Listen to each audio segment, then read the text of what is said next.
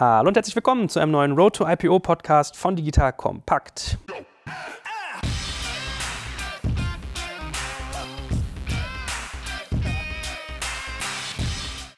Mein Name ist Jörg Kaczmarek und heute sitze ich mit zwei alten Bekannten hier. Ich fange mal auf der linken Seite an, der gute Peter. Hallo Peter. Hallo Joel. Und auf der rechten Seite jemand, der den Hörern von Digital Kompakt, die aufmerksam sind, auch schon bekannt sein müsste. Der gute Julian. Wir haben nämlich auch schon mal fleißig mit dem Christian Leibold gepodcastet. Auch dir ein warmes Hallo. Hallo Joel. So, und wir starten natürlich erstmal noch eine kleine Vorstellungsrunde. Also vielleicht fangen wir mit Peter ganz kurz an, dass du mal ganz kurz sagst, was du tust bei der Deutschen Börse, was da so passiert in deinem Feld, dass wir verstehen, was du heute sozusagen hier beisteuerst. Sehr gerne. Ja, ich bin bei der Deutschen Börse im Bereich Pre-IPO und Capital Markets für den Bereich Venture Network tätig. Das ist der Bereich bei der Deutschen Börse, der sich um die vorbörslichen Unternehmen kümmert. Unsere Hauptaufgabe hier ist, die Unternehmen im vorbörslichen Bereich mit den passenden Investoren zu verknüpfen und natürlich sie im besten Fall auch auf einen potenziellen Börsengang vorzubereiten. Mhm. Das machen wir über verschiedene Tätigkeiten, die sich aufteilen in Kapitalvermittlung, ähm, ein Trainingsprogramm, was wir entwickelt haben und ein Netzwerk aufzubauen, um die verschiedenen Interessengruppen miteinander zu verknüpfen. So, und da passt du ja super rein, Julian. Also ihr müsst ja wahrscheinlich relativ oft mal irgendwie einen Sync haben. Sag doch auch noch mal ganz kurz, was du genau tust, womit du deine Brötchen verdienst. Ihr Lieben, an dieser Stelle mal ein guter Tipp, wenn ihr Newsletter-Marketing einsetzen wollt, um eure Verkäufe, Bekanntheit oder Vernetzung zu steigern und was man sonst noch so alles steigern kann, dann schaut euch doch mal unseren Partner Newsletter2Go an. Das ist eine führende Software für professionelles E-Mail-Marketing. Es ist total einfach zu bedienen, rechtssicher und leistungsstark und mal ganz kurz zusammengefasst, was sind eigentlich die wichtigsten Features? Das Ganze ist DSGVO-konform mit Servern in Good Old Germany. Ihr habt deutschen Support, deutsche Software. Es verfügt über einen super UX, ist einfach zu bedienen und Newsletter2Go ist auch ganz einfach integrierbar mit eurem eurem bestehenden Tech-Stack. Ihr könnt ganz viele APIs und Schnittstellen nutzen, die REST API, Zapier, Shopware, Magento, WordPress, Salesforce und 25 weitere Integrationen. Und es bietet natürlich auch einen super Newsletter-Editor mit über 50 Design-Newsletter-Vorlagen, einem Bild-Editor und 550.000 lizenzfreien Bildern. Also vollgepackt mit allem, was man will. Vor allem ist es auch ein gewitelisteter Versand, das heißt, ihr lauft nicht Gefahr, dass eure Mails dort im Spam-Ordner landen. Und als Schmankerl gibt es so schöne Sachen wie Marketing Automation, zum Beispiel zu Welcome, Birthday, Follow-up, Reaktivierungs-E-Mails und viele weitere. Oder wenn ihr E-Commerce-Anbieter seid, könnt ihr mit einer Ein-Klick-Produktübernahme mit nur einem Klick Produkte aus eurem Webshop in den Newsletter übernehmen. Es bedarf wohl keiner weiteren Überzeugung, deshalb hier ein kleiner Spartipp von mir. Geht einfach mal auf folgende Webseite, nämlich newsletter2go.de slash 20-Prozent und gebt dort den Code Neukundenbonus 2019 ein. Ein Wort, Neukundenbonus 2019. Dann spart ihr 20% als Neukunden beim Kauf eines Standard- oder Pro-Paketes mit jährlicher Zahlung. Weil das alles viel zu anstrengend zu merken ist, schreibe ich euch das in die Show Notes oder wie immer findet ihr auch alles auf unserer Sponsorenseite digitalkompakt.de slash Sponsoren. Ich bin Johann Riedelbauer. Ich leite das Deutschlandbüro von JP Bullhound. Wir sind eine internationale Tech-Beratungsgesellschaft, Tech-Investmentbank. Wir beraten bei Wachstumsfinanzierungsrunden in späteren Phasen und bei Firmenverkäufen, haben weltweit 100 Mitarbeiter, in Deutschland über 10 Mitarbeiter und wir beraten ca. 30 Deals pro Jahr. Und der große Unterschied ist, dass wir eigene Büros in New York, San Francisco und Hongkong haben, um eben wirklich weltweite strukturierte Prozesse durchzuführen im Wettbewerb man merkt, du hast internationalen Blick quasi auf das, was du tust, also in dem klassischen MA-Geschäft. Das heißt, wir können ganz viele spannende Sachen heute über Deutschland erfahren, aber vielleicht auch mal den Blick über den Tellerrand wagen, wie wir so im internationalen Vergleich dastehen. So, und heute soll es ja in der Tat um die späte Unternehmensphase gehen. Also Börsengang wäre ja theoretisch eine ganz späte, wenn man so will. Ihr guckt euch ja, hast du gerade gesagt, eigentlich den Pre-IPO-Bereich an. Das heißt, ihr guckt natürlich, wie kann man Investoren und Gründer zusammenbringen, um die Wahrscheinlichkeit zu steigern, zu erhöhen, dass irgendwann mal ein Börsengang auf der Uhr stehen könnte. Und auch dein Job, lieber Julian, muss dem ja nicht nicht zuwiderreichen, dass wenn man jetzt eine Firma verkauft, kann es ja trotzdem noch sein, dass sie im Nachgang an die Börse geht. Dazu später mehr. Aber fangen wir doch mal vielleicht mit der wirklichen Spätphase an. Dich ruft man quasi, wenn es wirklich an Finanzierungsrunden geht, die schon substanzieller sind, die in der, sagen wir mal, Ausrichtung einen höheren Anspruch haben, was jetzt KPIs angeht, was Verhandlungen angeht, etc. pp. Wie genau muss ich mir das vorstellen? Wie fängt das mit dir typischerweise an, dass du ins Spiel kommst bei so einer Firma? Wir beraten Unternehmen ab 15 Millionen gesuchtem Kapital. Das kann eine Mischung aus Primary und Secondary sein. Firmen in späteren Phasen, die schon ordentlich ihr Geschäftsmodell bewiesen haben und das Kapital brauchen, um weiter durchzustarten, Expansion zu beschleunigen, international zu expandieren. In diesen Fällen beraten wir von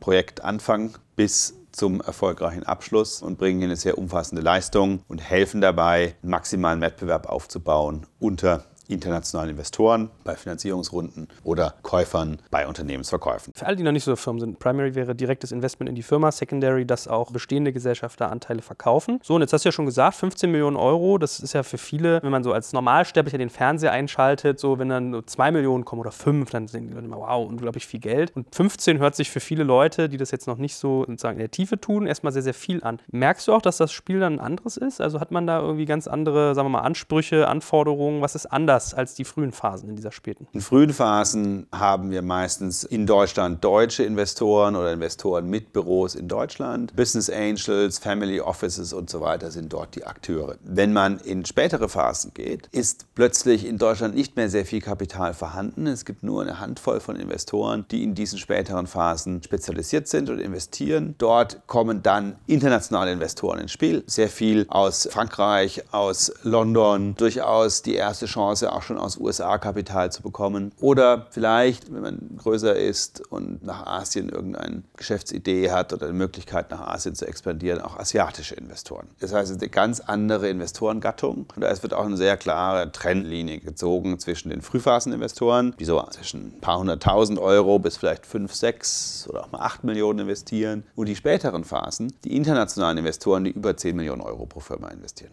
Wie lange dauert so ein Prozess dann ungefähr, wenn ich jetzt auch internationale Akteure mit reinnehmen möchte? Wenn man einen intensiven Prozess durchführt, wo man viel Zeit für die Vorbereitung reserviert, dann kann so etwas fünf bis sechs Monate oder auch mal sieben Monate dauern. Allein die Vorbereitung, um die ganzen Unterlagensets zu erstellen, um die Billing-Daten zu analysieren, um KPIs zu erstellen, um wirklich ein hochqualitatives Unterlagenset und Businessplanungsfile zu garantieren, braucht das sechs bis acht Wochen Vorbereitung. Dann beginnt man eben mit der Ansprache, führt eine Roadshow in Europa durch, in USA durch. Ansprache und Roadshow dauern auch nochmal sechs Wochen. Dann wird verhandelt, dann wird das Termsheet verhandelt, dann versucht man mehrere Investoren in Wettbewerb zu bringen. Oder, wenn es ein Konsortium ist, ein Konsortium zu bilden. Termsheet wird verhandelt und dann geht es in die Due Diligence. Und in diesen Phasen ist es eben auch so, dass die Firmen eben vielleicht schon 60, 80, 150 Mitarbeiter Mitarbeiter haben, mehrjährige Historie, sodass auch eine komplette Unterlagenprüfung, die sogenannte Due Diligence, nötig ist und der Investor sehr umfassende Prüfungen durchführt. Das geht sehr stark in die Details, da kommen wir nachher noch dazu. Und insofern ist es ein umfassender Prozess, der nicht zu vergleichen ist mit einer Frühphasenfinanzierung. Was Julian gerade gesagt hat, dass in den späten Phasen irgendwie eher internationale Akteure aufs Parkett kommen, ja, das hat ja manchmal mit Besonderheiten zu tun. Also Frankreich zum Beispiel hat ja besondere spezifische Versteuerungsmodelle bei VC zum Beispiel, weshalb es da ganz viele Menschen gibt, die irgendwie investieren investieren. Aber beobachtet ihr sowas auch bei der deutschen Börse, dass die Firmen, die ihr in eurem Netzwerk habt, die ihr sozusagen als Kandidaten für einen potenziellen Börsengang mal erachtet, dass die sich zusehends im Ausland umsehen? Ja, und ich möchte eigentlich gleich dazu anfügen, leider. Für uns wäre es natürlich wünschenswert, wenn wir auch in Deutschland größere Venture Capital Firmen generieren könnten, die auch im Endeffekt die Kapazität haben, ein Startup über mehrere Runden oder über mehrere Finanzierungsphasen hinweg zu begleiten und wirklich für den globalen Markt vorzubereiten. Also ich kann eigentlich Julian hier nur zustimmen. Es deckt sich genau mit unserer Einschätzung und auch den Entwicklungen, die wir in den letzten drei, vier Jahren jetzt auch aus den Erfahrungen mit dem Venture Network gesammelt haben. Die Finanzierungssituation in der Frühphase, wir sprechen hier vielleicht eher so eine Million bis fünf, sechs Millionen, die hat sich durchaus sehr gut verbessert in Deutschland. Wo es eben immer noch hapert, ist, sobald es eigentlich um die zweistelligen Millionenbeträge geht, 15 Millionen ist, glaube ich, hier eine gute Größe, dass wir dort eigentlich fast ausschließlich Finanzierungsrunden sehen, die von internationalen Investoren getätigt werden. Und warum ist das auch langfristig sozusagen oder kann es zu einem Hindernis führen? In der Regel haben diese Investoren ja auch über Gesellschafterrechte gewisses Machtpotenzial, gewisse Ausübungsrechte über die weitere Entwicklung des Startups. Und wenn wir natürlich langfristig auch hier in Deutschland, in Europa wirklich große Tech-Unternehmen bauen wollen, ist es natürlich wichtig, dass auch die Investoren die Unternehmen hier halten wollen und nicht eben abziehen nach USA oder nach Asien. Ich meine, wird das Ganze nicht auch relativ komplex? Wenn ich jetzt zum Beispiel mal an US-Investoren denke, die haben ja oft ganz andere Steuerungselemente in so einer Firma zum Beispiel. Also wenn ich jetzt irgendwie einen Beirat mir betrachte, den gibt es ja zum Beispiel im deutschen GmbH-Gesetz gar nicht. In den USA ist der fest verankert als etwas, womit du im Prinzip deine Firma steuerst. Das heißt, die haben ja auch teilweise ganz andere Vorstellungen. Wenn ein Ami kommt, will der eigentlich auch immer einen Beiratssitz und der Beiratssitz muss im Prinzip Durchgriff haben auf die Firmenentscheidung und nicht nur ein Expertenbeirat sein. Also solche Faktoren können ja da eine Rolle spielen oder ganz viele wollen dann auch, dass man auch eine Inc. irgendwie gründet in den USA. Ist das so, dass wenn man irgendwie den Tellerrand quasi größer macht, dass das ganze Geschäft auch und der ganze Prozess komplexer wird? Ich glaube, jeder Spätphaseninvestor hat besondere Vorstellungen über Mitspracherechte, über Boardstruktur, über Beiratssitze, über Vetorechte und so weiter. Und das ist dann im Endeffekt auch schon fast fast egal, ob der Investor in London, Paris oder San Francisco oder New York sitzt. Gott sei Dank ist es so, dass die amerikanischen Investoren, auf die du ja angespielt hast, mehr und mehr Erfahrung haben, in Europa zu investieren, speziell in Deutschland zu investieren. Insight hat viele Investments in Deutschland schon getätigt, Bessemer wächst, Peter Thiel hat diverse Investments in Deutschland und so weiter. Das heißt, dieses hilft, wo der Investor lernt, wie es in Deutschland funktioniert. Gleichzeitig ist es aber auch sehr üblich, auch von deutschen oder internationalen Spätphaseninvestoren, dass ein Beirat installiert wird, der bestimmte Kontrolle und Mitspracherechte hat, der eben die Gesellschafterversammlung in einigen Punkten ersetzt und sagen wir, die Entscheidungsbefugnis von der Gesellschafterversammlung in den Beirat delegiert wird. Das macht die Vertragsverhandlungen komplexer, die Investment Agreements werden größer, die Shareholder Agreements werden größer. Gleichzeitig tauscht man natürlich die Komplexität ein gegen extrem viel Erfahrung. Also ein US-Investor oder ein Investor aus London, der Firmen schon lange oft begleitet hat bei der internationalen Expansion, hilft natürlich auch dem Unternehmen mit seiner Erfahrung, mit seinen Kontakten. Wir haben häufig Firmen, die nach dem Aufnahme des US-Investors auch dann in die USA expandieren wollen. Und da kann so ein Investor extrem wertvoll sein. Also es hat natürlich alles zwei Seiten und der US-Investor hat auch viele Vorteile. Mhm. Tatsächlich gebe ich aber Peter recht, wir haben viel zu wenig Spätphaseninvestoren in Deutschland. Und da ist ein klares Gap. Es gibt sehr viele Private Equity-Investoren, die auch zunehmend in Tech investieren mit großen Fonds. Das entspricht vielleicht mehr der Risikoneigung der Deutschen, weil das natürlich, wenn die Firma profitabel und groß ist, weniger gefährlich. Und es gibt sehr viele Frühphaseninvestoren, weil, naja, kleines Geld, Spielgeld kann man ja schon mal investieren und probieren. Aber diese Phase, 10, 15 Millionen, ein Investor, der das investiert, da gibt es vielleicht in Deutschland, weiß ich nicht, Lakestar, Digital Plus, Lea Partners, weiß nicht, Peter, wer fällt das hier noch ein? Das wären jetzt schon die drei, die mir auch spontan eingefallen wären, ja. Und zwar die in verlustreiche, gut wachsende, schnell wachsende Firmen investieren. Da gibt es ein paar Corporate Venture Investoren, so eine BMW iVenture, Siemens Next 47, Telekom T-Capital. Aber die investieren auch wieder international und häufig nicht nur in deutsche Firmen. Bosch Ventures ist auch sehr aktiv, aber die sind eben sehr überall sehr aktiv und ich glaube, deren deutsches Portfolio ist typischerweise relativ klein. Und insofern ist das deutsche Börse Venture Network extrem wichtig, um da aufzuklären, um die wenigen Investoren, die man hat, zusammenzubringen, um Konsortien zu bauen. Und es gibt ja neue Initiativen. Die KfW hat den Auftrag, Finanzinvestoren zu unterstützen als Ankerinvestor als LP. Da gibt es einige Initiativen, aber ich glaube, Steuergesetzgebung, die Risikoneigung bei den großen Family Offices und Versicherern, das ist alles noch in Deutschland viel weniger ausgeprägt als im Ausland. Wo du die KfW erwähnst, hältst du es für möglich, dass man von staatlicher Seite dort auch Programme aufsetzt? Weil so die Klassiker sind ja eigentlich irgendwie IBB, HTGF, KfW-Geschichten. Ist das in so einer Phase noch realistisch, dass man da als Staat vielleicht auch mal das eine oder andere regulierend mit einbringt, dass man sagt, wir schaffen da irgendwie Fondskonzepte oder ähnliches? Oder ist das eigentlich schon viel zu teuer und passt vom Risikoprofil gar nicht? Ich glaube, der Staat kann da einiges mehr machen und es ist spät erkannt worden, aber es ist erkannt worden. Die KfW zum Beispiel, die investiert nicht direkt, sondern die investiert als Investor in Venture-Fonds und es ist so wie der European Investment Fonds, das gibt es auch auf europäischer Initiative, das sind Investoren, staatlich gebackt, die ausschließlich in die Venture-Fonds investieren und damit die Fondsgröße erhöhen. Je größer der Fonds ist, desto besser kann auch in späten Phasen investiert werden. Genauso gibt es auch staatlich die Initiative Coparion, das ist ein Co-Investor mit Sitz in Köln. Der hilft auch, dass die Rundengrößen größer werden und die investieren dann eben mit privatem Geld zusammen. Aber es ist natürlich nur ein Tropfen auf dem heißen Stein. Die Venture Capital Kultur und Growth Equity Kultur aus Paris, London, New York oder San Francisco, das sind Ökosysteme, die deutlich weiter voraus sind. Immer Anschluss dazu, ich glaube, ein weiteres Problem ist sozusagen der Zugang zu den Kapitalsammelstellen, also den großen Versicherungsgesellschaften und Pensionskassen. Ich glaube, das sind die großen Töpfe, an die wir eigentlich ran müssen, dass dieses Geld auch zumindest in Teilen in die Privatwirtschaft fließt, beziehungsweise eben in Risikokapital. Und da würden eben solche Dachfondsstrukturen helfen, dass auch diese Gesellschaften die Möglichkeit haben, ihr Risiko zu minimieren. Ja, valider Punkt. Also wenn man sich gerade mal USA anguckt, da passiert das ja ganz intensiv eigentlich. Ne? Also manchmal ist ja eher so, dass ein amerikanischer Pensionsfonds schon in ein deutsches Unternehmen eher investiert als ein deutscher. Von daher sehr, sehr richtige Anmerkung und sogar umgedreht deutsche Pensionskassen dann eher wiederum in US-VC-Fonds investieren, bevor sie sozusagen in kleinere Fonds hier in Deutschland investieren. Aber ich meine, bis dieses Problem gelöst ist, lokal, brauchen wir die internationalen Investoren. Ja. Und wir sind heilfroh, alle zusammen. So schade es ist, dass es internationales Geld sein muss, aber dass es eben doch mittlerweile extrem viel internationales Geld gibt, das gerne in deutsche, ausgewachsene Startups oder Grown-ups investieren möchte und dort, sagen wir mal, 10, 15, 20, 30, 50 Millionen Tickets schreibt und hilft, dass das Ökosystem deutlich schneller wächst als bisher.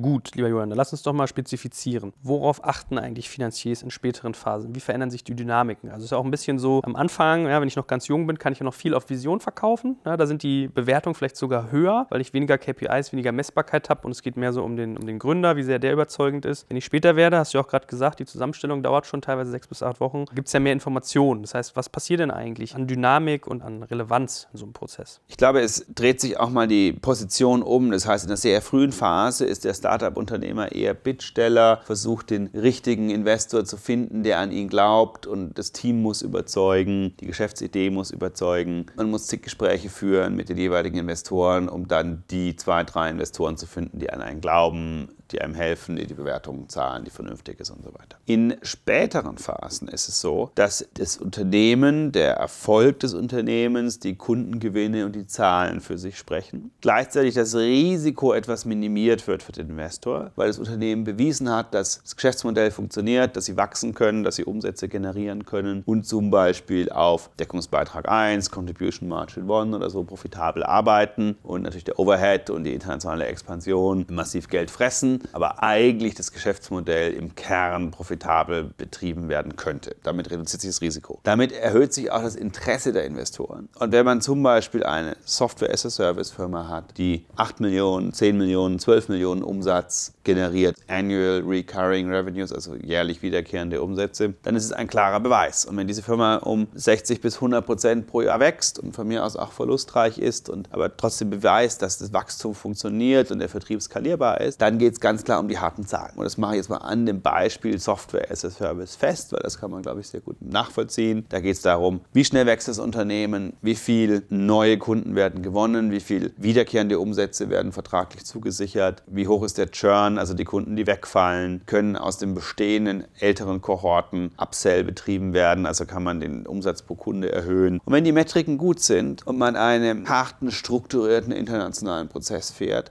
ist es bei uns zum Beispiel sehr häufig so, dass wir vier, fünf Angebote aus Europa haben, vier, fünf Angebote aus den USA von Investoren. Wenn man ausgezeichnete Firma hat und man den Prozess etwas breiter anlegt, der Rekord, den wir hatten, waren 14 Angebote von internationalen Growth-Investoren für ein Unternehmen. Und das zeigt, wie heiß diese Branche im Moment ist, wie viel Geld für die Proven Winners, Rocket hat es erfunden, da ist. In den frühen Phasen sind alle vorsichtig und skeptisch, aber sobald der Durchbruch da ist, gibt es eigentlich Geld ohne Ende. Und dann kann man die Investoren hart gegeneinander ausspielen und die Terms des Deals deutlich verbessern, die Bewertung deutlich verbessern und das Unternehmerteam, die bestehenden Investoren können den besten Partner aussuchen aus verschiedensten Investoren. Ich habe ja mal gelernt, dass SaaS-Businesses, die so gestrickt sind, wie du sie gerade beschrieben hast, auch oft so eine Genese gehen, dass sie eigentlich von Lead-Investor zu Lead-Investor zu Lead-Investor weitergereicht werden. Dass eigentlich irgendwann kommen dann die PEs ins Spiel, kaufen sozusagen die Anteile, dann kommt ein größeres PE und so weiter und so fort. Also das ist halt sehr kennzahlennah, ne? Also du hast halt viel Griffigkeit. Aber wie kann man denn solche Investoren hart gegeneinander ausspielen? Wie macht man denn sowas? Gut, es gibt natürlich viele Firmen, die führen so einen strukturierten Prozess durch ohne Berater. Ein eigenes Finanzteam ist dann sehr ausgelastet. Oder man mandatiert einen M&A-Berater wie uns, der eben eben den Gesamtprozess durchführt, die Unterlagen erstellt, die Billing-Daten analysiert, alles so aufbereitet, dass es für den Investoren freundlich ist, verstanden werden kann. Dann beispielsweise 40 Investoren anspricht, mit denen telefoniert, mit denen tief einsteigt in das Business Model, die vorbereitet. Von den 40 Investoren, die wir ansprechen, bleiben dann vielleicht 20 bis 25 übrig, die wirklich interessiert sind und dann das Unternehmen treffen im Rahmen der Roadshow und Management-Präsentation. Da empfehlen wir auch, Falle von Venture Capital Finanzierung Unternehmungen wirklich aktiv nach London und San Francisco und Silicon Valley mit uns zu gehen, weil es eben viel besser ist, wenn man vor Ort ist in New York und dann nicht nur zwei Vertreter des Investors getroffen werden, sondern halt die nochmal ein, zwei Partner mit dazu nehmen können oder ein Investment Committee Member und eine größere Gruppe das Unternehmen, das Kapital sucht, kennenlernt. Dadurch wird das Interesse angeheizt. Das Unternehmerteam lernt auch verschiedene Investoren kennen und kann sich überlegen, mit wem könnte es harmonieren. Weil es ist so eine Ehe auf Zeit. Man ist ja da drei bis fünf Jahre oder sechs sechs Jahre verheiratet mit dem nächsten Investor. Also es muss schon harmonieren, kann Referenzinterviews einführen. Wir checken oft mit ehemaligen Investments oder bestehenden Investments des Investors, wie hat er sich eigentlich verhalten, der Investor und der Partner des Investors, der später ins Board will. Was ist für einen Typ, für eine Frau, die man da einkauft. Und dann wird wirklich super hart verhandelt mit denen, mit denen man eigentlich die nächsten Schritte gehen will. Harte Termsheet-Verhandlungen, Verbesserung der Terms. Und wir versuchen zu vermeiden, dass man nur einen Investor in die Due Diligence bekommt und die Unterlagenprüfungsphase. Fordern häufig Exklusivität und da haben wir ein paar Maßnahmen und Ideen zu sagen, ja, ihr seid exklusiv in einem exklusiven Kreis und ihr habt eine Chance, den Deal zu bekommen, wenn ihr euch richtig verhaltet. Aber es ist immer besser, mehr als eine Partei am Ende zu haben, mit der man verhandelt, damit die Partei weiß, wenn man sich schlecht anstellt oder schlecht verhandelt oder zu hart versucht, was zu optimieren, sondern sofort rausfallen kann, weil es ja einen anderen zweiten Käufer gibt oder Investor gibt, mit der im Rennen ist. Ihr Lieben, heute mal ein ganz feines Stück Technologie als Werbepartner. Und zwar, wenn ihr öfters geschäftlich reist, bietet sich euch jetzt die Chance, ganz viel Geld, Nerven und vor allem auch Zeit zu sparen. Wovon rede ich? Von unserem Partner Comtravo. Comtravo ist eine intelligente Geschäftsreiselösung, mit der ihr folgendes tun könnt. Mit nur einer Textnachricht, beispielsweise per E-Mail, könnt ihr eine komplette Reise sekundenschnell buchen. Denn Comtravo Software übersetzt diese Anfrage durch Natural Language Processing in strukturierte Daten und liefert dann mit Hilfe von Machine Learning Ansätzen die besten individuell zugeschnittenen Optionen. Das heißt, als Kunde könnt ihr eure favorisierten Reisebausteine mit nur einem Klick buchen und greift auf eine innovative Technologie zurück, die schnell und trotzdem individuell arbeitet. Das heißt, ihr habt so ein Stück weit den Service eines persönlichen persönlichen Reisebüros und trotzdem die Effizienz eines Online-Tools. Total smart. Das Ganze lässt sich auch auf Anforderungen, die man im Betrieb hat, ausrichten. Das heißt, wenn ihr bestimmte Reisevorgaben habt, so ein Richtlinienmanagement, könnt ihr das damit matchen. Also es wird beachtet und ihr kommt auch in den Genuss günstigerer Tarife. Teilweise spart ihr bis zu 30 Prozent, weil Comtravo einfach gute Sätze aushandelt. Finde ich total spannend. Es spart wirklich viel Zeit. Es ist extrem angenehm zu bedienen. Wenn ihr euch das auch mal anschauen wollt, dann geht doch einfach auf comtravo.com Com, probiert es mal aus und bucht eure nächste Reise mit Hilfe einer Computermaschine, die wie ein Reisebüro für euch arbeitet. Wenn euch das zu schnell ging, findet ihr das Ganze wie immer auch in unseren Shownotes und auf digitalkompakt.de/slash Sponsoren. Da steht alles noch einmal zusammengefasst.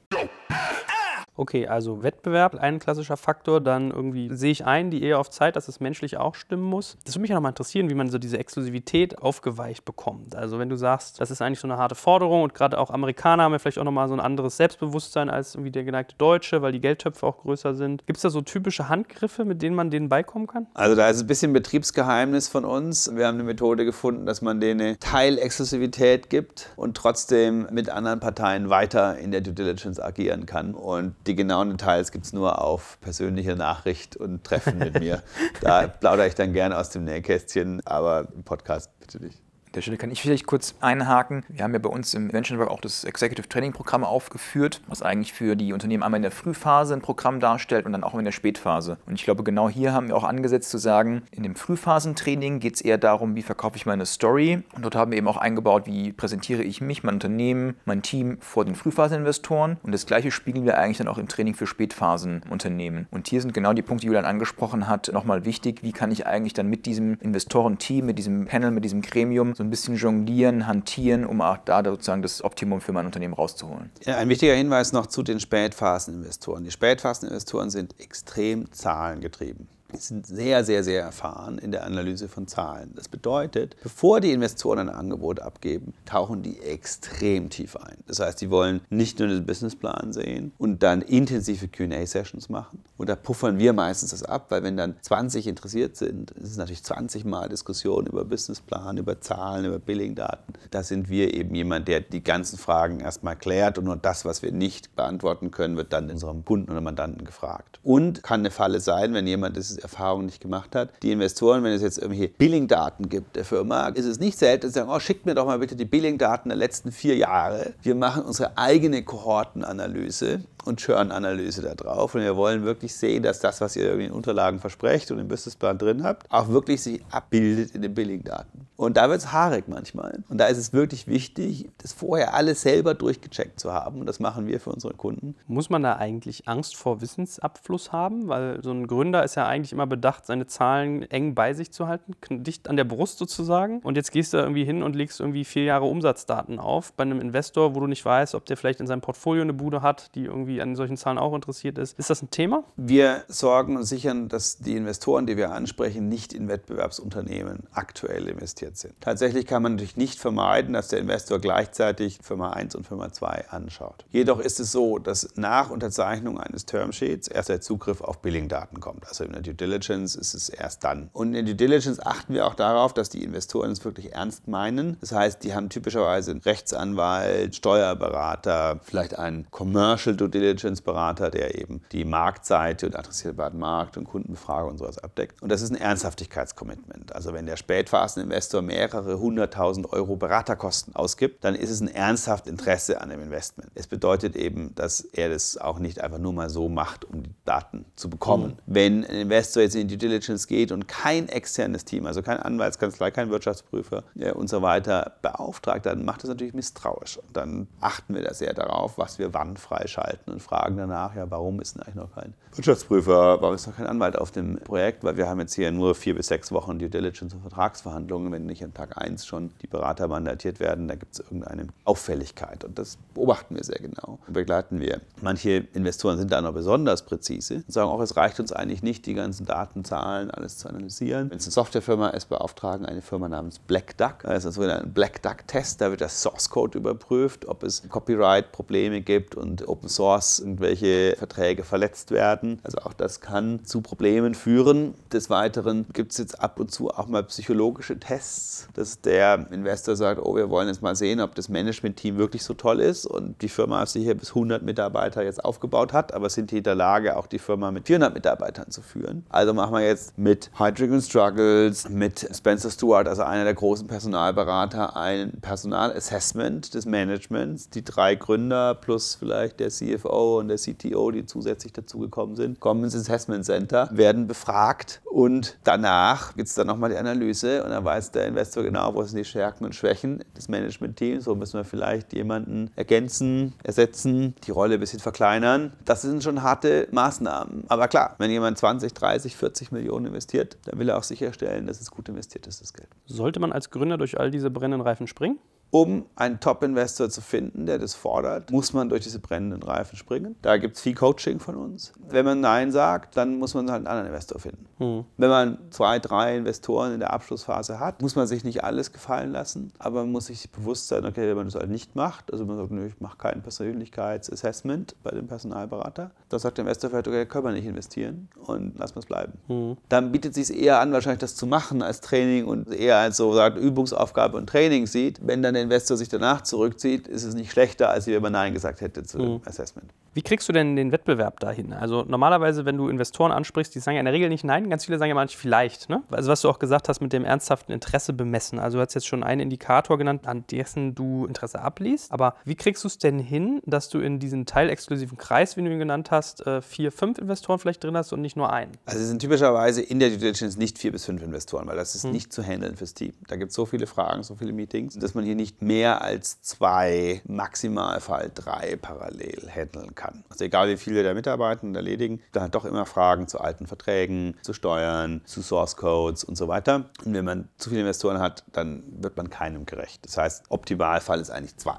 Ein Frontrunner, der besonders gern gemocht wird und ein Backup-Kandidat, der auch sehr gut ist. Und auf die zwei konzentriert man sich und mit denen arbeitet man in der Due Diligence. Wie bekommt man Ernsthaftigkeit hin? Ich glaube, man muss halt wirklich unterscheiden. In der frühen Phase ist viele Investoren, die gucken, sich nicht sicher sind, vielleicht die Firma auch mal zwei, drei Monate beobachten wollen, ob sich das alles so entwickelt. In späteren Phasen sprechen die Zahlen für sich. Wir sorgen dafür, dass im Rahmen des Prozesses natürlich das Interesse weiter angeheizt wird. Das heißt, wir versuchen Good News klar herauszustellen. Das heißt, Paki Hires hat neue Mitarbeiter oder Großkunden gewonnen hat während dieses Prozesses. Informieren wir die Investoren darüber. Wir empfehlen auch durchaus zur Zeit pressetechnisch aktiv zu sein. Das heißt, gute News nicht nur dem Investor zu geben, sondern auch an die Presse. Dass nochmal so ein kleiner Hype um diese Firma entsteht während des Prozesses. Und wenn ein M&A-Berater dabei ist und es begleitet, dann weiß natürlich der Investor, dass dies auch ernst meint. Das heißt, dann weiß der Investor, dass wir eine Roadshow machen, dass wir Wettbewerbe aufbauen. Und die Investoren wissen auch durch ihre Erfahrung, also gerade bei uns, die eben regelmäßig und viel arbeiten, eigentlich jeder Investor, der bietet, ist schon mal unterlegen in dem Prozess. Das heißt, wenn ein Investor letztes Mal die Nachricht von uns bekommen hat, keine Ahnung, deine Veto-Rights oder dein Board, deine Forderungen im Termsheet sind zu groß oder die Bewertung ist zu niedrig und es nicht geändert haben, weil sie dachten, sie sind einer der wenigen Bieter und ein Prozess rausgeflogen sind, dann wissen die natürlich, oh, das war von GP Bullhound ernst, das war nicht nur Bluff, da waren wirklich andere, die bessere Terms hatten oder höhere Bewertungen. Und diesmal müssen wir uns darauf einstellen, weil wir nicht schon wieder wie beim letzten Mal rausfliegen wollen. Ist jemand in deiner Rolle eigentlich bei Investoren dann eher gern gesehen oder eher nicht oder so dazwischen? Ich würde sagen, so eine Hassliebe. Das heißt, ich finde es gut, dass wir am Werk sind, weil sie wissen, es ist professionell organisiert. Wir coachen das Unternehmerteam, die Unterlagen sind gut, sie finden einen ordentlichen Datenraum vor. Das Unternehmen ist ernsthaft interessiert an einer Transaktion und will nicht nur den Marktwert testen. Gleichzeitig hassen die uns natürlich auch, weil wir natürlich Wettbewerb aufbringen. Wir wissen genau, was der Investor letztes Mal gesagt hat und was er für Terms geboten hat. Das heißt, sie können eigentlich nicht mit einem niedrigen Angebot anfangen und mal gucken, sondern die wissen halt exakt, okay, wenn der Rielbauer schon wieder da ist, der weiß, wie wir letzte dreimal geboten haben. Da brauchen wir jetzt nicht irgendwie mit einer komischen Liquidation Preference oder irgendwelchen Veto-Rights anfangen, weil er weiß ja, das geben wir notfalls auf. Also jetzt machen wir gleich ein richtiges Angebot. Wir haben noch gar nicht gesagt, wie viele Investoren will man denn eigentlich in so einer Runde haben? Also du hast jetzt eben gerade gesagt, wenn du mehr als zwei hast, wird es schon irgendwie crunchy in so einer Due Diligence. Fünf ist schon gar nicht mehr managebar. Junge Gründer kennen das aus den frühen Phasen, dass man das ein bisschen puzzeln muss. Ja? Du hast vielleicht so einen Anker-Investor, ein paar Business Angel und so weiter. Das heißt, da sind es mehrere Akteure. Ist es in den späteren Phasen wirklich so, dass man nur ein oder zwei hat, die machen das ganze Ticket? Oder ist das so ein bisschen auch, dass man einen großen hat, mehrere kleine, dann hat man auch noch Altinvestoren? Wie baust du das so zusammen? Wir sehen die Tendenz, wenn man einen großen Namen und internationalen Investor hat, möchte dieser typischerweise mehr investieren, als das Unternehmen Kapital braucht. Das heißt, das hatten wir bei Signavio, wo Summit Partners an Bord gekommen ist oder bei jetzt kürzlich Mambu, Bessemer Venture Partners an Bord. Diese Investoren wollen eigentlich lieber mehr investieren als weniger. Und wir haben häufig die Situation, dass bei so großen Investorennamen die Runde oversubscribed ist. Da sagen die bestehenden Investoren, ja, wenn jetzt Bessemer kommt, ja, dann wollen wir nicht verkaufen, dann wollen wir keinen Teilverkauf durchführen. Da bleiben wir dabei, weil so eine hohe Bewertung, super, das wird eine große Nummer. Und da muss man eher verhandeln und suchen, will denn nicht doch jemand ein bisschen was verkaufen von den bestehenden Shareholdern? Kann die Firma nicht vielleicht doch 5 Millionen mehr Kapital brauchen bei sehr großen Runden oder wenn der Unternehmer sagt, naja, wir wollen vielleicht noch jemand reinholen, der strategisch uns besonders hilft, ein Corporate Venture Investor, asiatischen Investor in Kombination, da muss man ein Konsortium aufbauen, wobei dann in den späten Phasen typischerweise einer wirklich im Lead ist und die ganze Due Diligence und alles macht und dann die anderen Investoren Co-Investoren sind. Und das entscheidet sich meistens im Laufe des Prozesses und was das Gründerteam möchte. Was ist denn mit dem spannendsten Faktor für jeden Unternehmer? Thema Bewertung. Also wie gehst du hin und optimierst Bewertungen? Was ist dafür nötig? Was sind die Maßnahmen oder die KPIs, die man sich betrachtet? Ist es rein so Umsatz mal X und dann geguckt, in welcher Branche man ist? Oder wie geht das bei euch? Also es ist in den späteren Phasen häufig so. Umsatz, Wachstumsrate, Cashburn, die Kombination aus diesen schaffen dann mal X die Bewertung und das mal X hängt eben davon ab, von dem Umsatzwachstum, wie viel Cashburn, wie viel Churn bei Software as a Service zum Beispiel ist vorhanden. So, das sind die harten Fakten. Nun ist es so, das Geschäft besteht halt nicht aus harten Fakten, sondern es besteht eben auch aus subjektiver Wahrnehmung. Wie gut ist das Team? Kann das international skalieren? Was glaubt der Investor in fünf Jahren an Verkaufserlös erzielen zu können? Je teurer er die Firma in fünf Jahren verkaufen kann, desto mehr kann er heute bezahlen. Und diese soften Faktoren sind so stark beeinflussend. Das passiert in jeder Transaktion. Wenn wir fünf, sechs, acht, zehn Angebote haben, dann ist von dem niedrigsten Angebot bis zum höchsten Angebot häufig der Faktor 2 gegeben. Das heißt, um das jetzt mal da zu machen, einer bewertet die Firma mit 80 Millionen und der andere bewertet sie mit 160 Millionen. Gleiche Firma, gleiches Team. Aber die, der Eindruck und die Chancen, die man sieht und die Risiken, die man vielleicht ausblendet, sind so unterschiedlich, dass es zu frappierenden Bewertungsunterschieden kommt. Und das überrascht mich immer wieder. Hat das viel mit den Typen zu tun? Also liegt das viel am Zwischenmenschlich mit den Gründern auch? Ich glaube, das ist häufig so Erfahrung des Investors mit diesem speziellen Segment. Das heißt, wenn er mit mhm. Software eine super Erfahrung gemacht hat in den letzten drei Jahren, dann okay. denkt er, okay, das ist der nächste Fall, wo er wieder so einen tollen Verkauferlös kriegt. Und wenn er zwei, drei schwierige Fälle hatte, dann ist er vorsichtiger. Es ist sicherlich auch so, dass es gibt schon so Investoren, die grundsätzlich vorsichtig sind. Und sagen, ja, wenn wir zu teuer einkaufen, dann muss es halt ein Riesen-Exit werden, ein Riesen-IPO werden. Ob das realistisch ist oder ob die Börse in den nächsten fünf Jahren noch so gut ist wie jetzt. Die haben dann plötzlich ganz viel Zweifel und es gibt die anderen, die sagen, okay, ja, wir haben jetzt so viel Erfolg, wir riskieren hier mal was, das wird schon wieder gut gehen. Und die Investoren verändern sich auch. Vitruvian Partners zum Beispiel, das hat sich jetzt in Deutschland klar hervorgetan mit dem Investment in Deposit Solutions, Smava und so weiter. Die trauen sich momentan richtig was. Tolle Investoren, tolles Team. Die waren aber vor drei, vier Jahren richtig vorsichtig in Deutschland. Und die haben sich geändert. Also jetzt sind wir wettbewerbsfähig. Abschließender Punkt, bevor wir vielleicht noch zwei, drei Sätze über das Thema Exits auch verlieren. Was sind denn so die klassischen Terms, die man diskutiert? Also worüber wird eigentlich am meisten diskutiert? Sind das irgendwie Lick-Prefs? Sind das Boardsitze? Sind das Mitbestimmungsrechte? Was sind so die Klassiker? Die Frage stellen wir uns auch immer und wir werden jedes Mal wieder überrascht, weil immer ist irgendein anderes Thema im Vordergrund. Und so alles ist entweder subjektiv von den Gründern, dass sie auf irgendwas besonders Wert legen, oder objektiv vom Investor, der sagt, okay, das sind einfach unsere Anforderungen.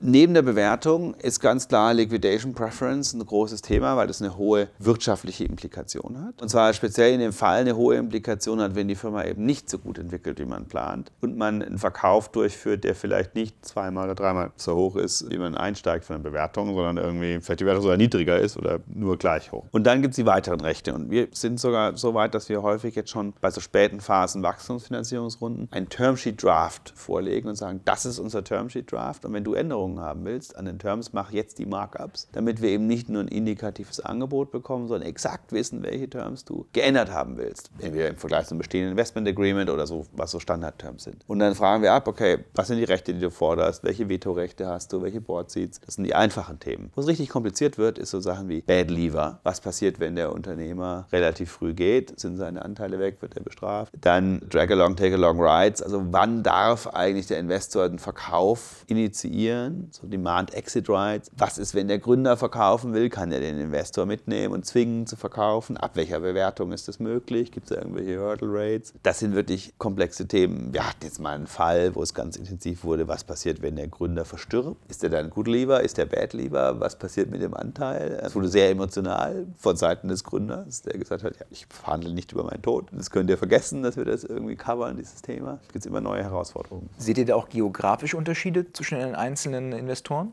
Ich glaube, das ist total individuell. Das hängt davon ab, wie die das Team einschätzen. Das hängt davon ab, welcher Partner beim Investor ist. Also es ist teilweise gar nicht so, dass der Investor es immer gleich hat, sondern es ist immer das Team des Investors, das vielleicht auch ein bisschen anders sieht. Das ist immer verdammt viel Verhandlerei. Also man hat da nicht so sein Standardset. Es gibt ein paar Schwerpunkte, wie du gerade gesagt hast, Lickpress Bewertung, wo klar ist, dass man intensiv drüber redet, aber ich lerne, man kann da gar nicht mal sein Standardpaket abziehen. Bist du eigentlich auch Therapeut so ein Stück weit in so einem Prozess? Also es gibt schon Fälle, wo man die Gründer, es ist wie so eine Achterbahnfahrt, großes Interesse, dann gibt es vielleicht ein paar Absagen von Investoren, die man sicher glaubte, dann kommen die Angebote, dann sind alle total euphorisch, in der Due Diligence ist vielleicht immer irgendwelche Probleme, die auftauchen, wo es dann wieder schwieriger wird. Ich würde mich nicht als Therapeut bezeichnen, aber vielleicht schon als Motivator und Mediator und vielleicht auch jemand, der mal beruhigen muss. Gut. Exits wäre sonst noch so ein Case, der natürlich auch in dein Feld hineinfällt, in deinen Arbeitsbereich. Ist das ähnlich? Also tust du ähnliche Dinge in einer Exit-Verhandlung wie in einer Spätphasen-Finanzierungsverhandlung oder ist das nochmal ganz anders? Also Exits ist grundsätzlich natürlich ähnlich. Jedoch kommt eine ganz große Komponente herein beim Exit, ist das Thema Synergien. Also, was kann der Käufer bringen? Weil die Synergien immer reflektieren auf erstens möglicher Kaufpreis. Das heißt, wenn der Käufer sehr viel Synergien hat oder aus der Firma was viel Größeres machen kann, kann er auch mehr bieten. Das heißt, wir diskutieren Synergien sehr früh im Prozess. Teilweise haben wir sogar leicht unterschiedliche Materialien pro Käufergruppe. Und das Thema Earn-out-Regelung und Bindung des Managements an die Firma. Das heißt, der Käufer will natürlich das Management möglichst lange binden. Das Management vom verkaufenden Unternehmen möchte aber möglichst frei sein. Gleichzeitig gibt es eine Kaufpreisnachbesserung. Dann gibt es auch so Earn-out-Protections. Das heißt, was passiert eigentlich, wenn der neue Mehrheitseigentümer reinregiert und den Earn-out verschlechtert dadurch? Was passiert dann? Dadurch wird diese Verhandlung natürlich deutlich komplexer. Auch das Thema Garantien ist größer oder Kaufpreiseinbehalt, ein sogenannter Escrow als Sicherheit. Weil natürlich der Käufer sagt, gut, jetzt verkaufen wir die ganze Firma. Was ist jetzt, wenn da ein Steuerproblem ist? Oder wenn irgendein grundlegendes strukturelles Problem ist? Oder wenn vielleicht in der Due Diligence belogen wurden? Die Interessen sind natürlich anders, weil der Verkäufer, der verkauft hat, kriegt sein Geld. Der Käufer vermutet, dass eben es eigentlich egal ist, was mit der Firma danach passiert. Also die Dynamiken sind anders, weil man nicht mehr so gemeinsam auf der Reise ist, sondern es irgendwie Käufer gegen Verkäufer steht. Das ist ein komplexes Thema. Und zum anderen ist es so, dass natürlich auch Private Equity Investoren als Käufer ein toller Zwischenschritt sind. Die Firma noch noch nicht groß genug ist für einen internationalen Exit oder die Gründer noch weitermachen wollen, aber die Investoren nicht oder die Firma Zukäufe tätigen soll, um international bedeutsamer zu werden, um danach an die Börse zu gehen. Dann kann ein Private Equity Investor auch das Unternehmen weiterentwickeln mit den Gründern über drei bis fünf Jahre und dann zum Beispiel einen Börsengang machen. Und dieser Zwischenschritt ist halt wieder andere Dynamiken. Da muss man überlegen, welche Firmen sind denn passend als Zukäufe. Und somit ist die Deal-Dynamik schon eine deutlich andere. Schön, also haben wir schon mal gelernt, was sozusagen die Terms sind, auf die geachtet werden oder die diskutiert werden, wie die Dynamik dort aussieht. Was ist denn ein guter Prozess für sowas? Also wie starte ich das? Wie initiiere ich einen Verkauf? Wie gehe ich das an? Weil man hat ja gefühlt, wenn ich jemanden beauftrage, mich zu verkaufen, ist es ja eine schwächere Position, als wenn jemand kommt und fragt, hättest du nicht Interesse? Das sehe ich nicht so. Okay. Denn wenn jemand kommt und sagt, ich habe Interesse zu kaufen, ist das Unternehmen nicht gut vorbereitet, weil es oft aus dem Nichts herauskommt oder mhm. unerwartet kommt. Man weiß nicht, ob der eine Käufer der Top-Käufer ist oder eigentlich fünf weitere Käufer noch viel mehr bieten würden. Das heißt, man kommt so in Zugzwang. Und das ist dann die Situation, wo wir sehr hektisch beauftragt werden und man ganz schnell jetzt alle Unterlagen erstellen muss und sofort möglichst in einer Woche oder zwei Wochen schon an andere Käufer rangeht. Und da ist kein strukturierter und entspannter Prozess. Man kann den Wettbewerb nicht so konsequent aufbauen. Das heißt, so ein richtig strukturierter Prozess, wo man zum Beispiel Private Equity-Investoren in Wettbewerb bringt mit Strategen, hat viele Vorteile. Gibt es so einen Timing-Moment, wo du sagst, das ist sozusagen besonders sinnvoll, diesen Prozess anzustoßen, mit euch zu reden, dass man so gewisse Timelines hat, wo sich das einfach anbietet? Oder ist das irgendwie, weiß ich nicht, wahrscheinlich muss man auch bestimmte Hausarbeiten schon gemacht haben, idealerweise, das spart sicher viel Aufwand, aber hast du da so ein Momentum, wo du sagst, wenn das und das gegeben ist, macht Sinn? Also ich glaube, es ist wichtig, dass man zwei gute Jahre hatte, wo man zeigen kann, also wir haben bewiesen, das Unternehmen ist Top-Zustand, wächst gut, entwickelt sich gut. Und im laufenden Geschäftsjahr während des Verkaufsprozesses sollte man auch sicher sein, dass das Geschäft sich weiter gut entwickelt. Weil nichts ist schlimmer als ein Geschäft, was irgendwie plötzlich doch nicht mehr wächst, dann doch zu versuchen zu verkaufen, wenn man vielleicht sogar in den Unterlagen und Businessplan mehr versprochen hat. Underperformance sehr schädlich. Vom Timing Darüber hinaus, wenn man jetzt gradularer runtergeht, ist natürlich die Phase im Jahr, also ich meine, ein guter Zeitpunkt ist, gibt es eigentlich zwei Zeitpunkte im Jahr. Entweder man startet die Unterlagenerstellung Dezember, Januar, um dann so Februar oder März oder auch April an den Markt zu gehen, sobald man den Geschäftsabschluss des Vorjahres hat. Das heißt, man hat den Geschäftsabschluss, die Jahresplanung und sagt dann, okay, wir sprechen im April, Mai mit den Käufern, holen uns die Angebote ein und dann so im frühen Sommer wird die, läuft die Due Diligence und Vertrag Vertragsverhandlung, dass man dann irgendwie vor den August-Sommerferien abschließt. Das zweite Zeitfenster ist, wenn das erste Halbjahr bewiesen ist, man über den Sommer die Unterlagen vorbereitet und dann Anfang September an den Markt geht. Das heißt, man das erste Halbjahr kann zeigen, dass man on track ist, dass das laufende Jahr sehr gut wird und man schließt dann bis zum Jahresende ab. Es macht keinen Sinn, zum Beispiel im Juni an Käufer heranzutreten, die dann erstmal im Urlaub sind im Sommer und der ganze Prozess fasert aus und man verliert die Dynamik und das Moment. Das ist ganz interessant, weil wir natürlich auch in den viel genannten